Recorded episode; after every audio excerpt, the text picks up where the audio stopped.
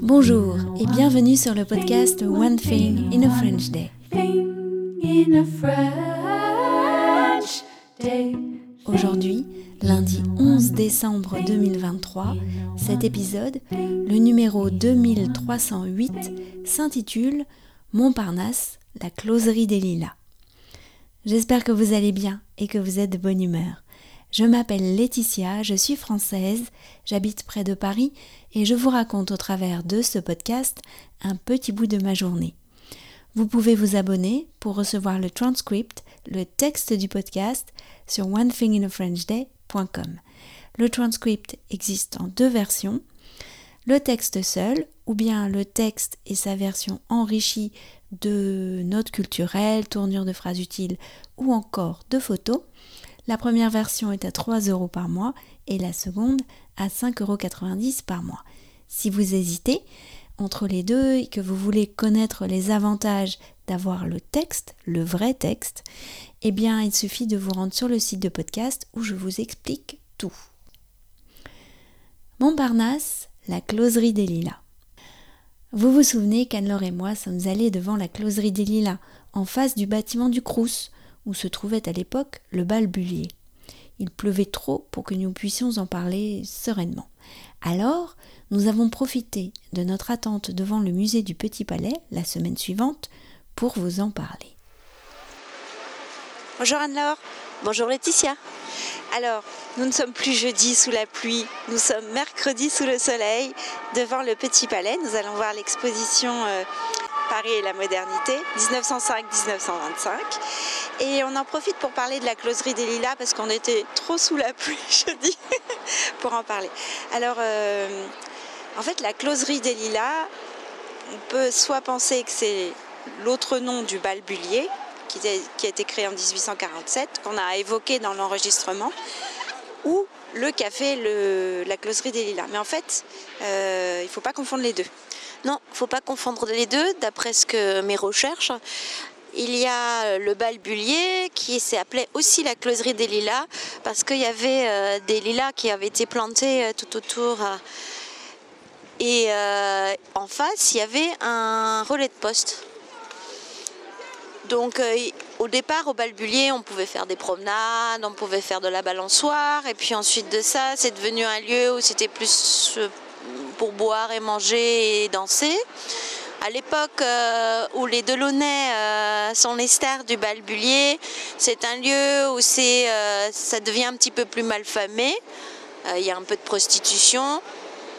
Et la closerie des Lilas, le café, qui aujourd'hui est un restaurant gastronomique, euh, c'est en fait l'ancien relais de poste. Donc c'est le café qui est en face du Balbulier et qui a pris aussi le nom de la closerie des Lilas. Et ce café est célèbre parce que euh, à partir de 1903, le, poète euh, Paul Fort y tient son salon Paul Fort est surnommé euh, le prince des poètes. Et aussi parce que, bon, plus tard, c'est l'autre époque un peu de Montparnasse. Hemingway vient souvent travailler en paix au café de la Closerie des Lilas. Et il y rencontre bah, d'autres écrivains célèbres comme Fitzgerald ou Evan Shipman ou Ford Maddox Ford. Et c'est aussi un lieu où il y a une bagarre mémorable en 1925 entre euh, les surréalistes, donc le groupe euh, mené par euh, André Breton, et l'écrivaine Rachilde, qui vient de publier dans son, le journal dont elle est la directrice Mercure de France un article au Roland très nationaliste, etc., et antiféministe, alors qu'elle-même était féministe à une époque.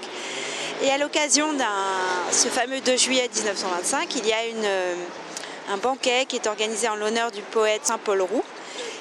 Et là, euh, Rachid est présente et euh, les insultes fusent et ça se termine en bagarre avec euh, des gens amochés, la police qui arrive et tout. Enfin, ça devait être un, un, sacré moment.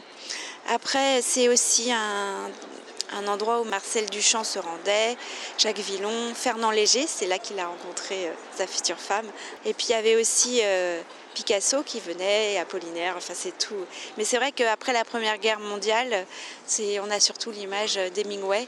D'ailleurs, le café, il raconte dans le, livre Paris est une fête, euh, le moment un peu de transition du café quand quand euh, c'est un café où les serveurs ont fait la Première Guerre mondiale, enfin il y a tout le monde est un peu traumatisé et le café va être racheté pour devenir un bar américain. Donc euh, on demande aux serveurs de se couper la moustache, de mettre une veste blanche et tout ça c'est une autre, une autre époque qui commence euh, pour le café, la closerie des Lilas. Et là, justement, à l'occasion de cette exposition, euh, le Paris de la modernité, on retrouve un peu tous les personnages qu'on a croisés depuis le temps qu'on s'intéresse au quartier de Montparnasse.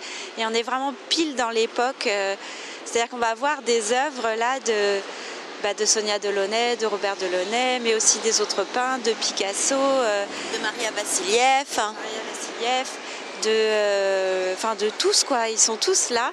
Et euh, donc moi j'ai hâte d'entrer et puis de, voir. Euh, et l'exposition dure assez longtemps, je crois, jusqu'au mois d'avril. Donc si vous venez à Paris et que vous avez écouté ces épisodes, ben voilà, vous aussi vous pourrez aller mettre vos yeux sur ces œuvres d'art dont on vous aura parlé. Voilà.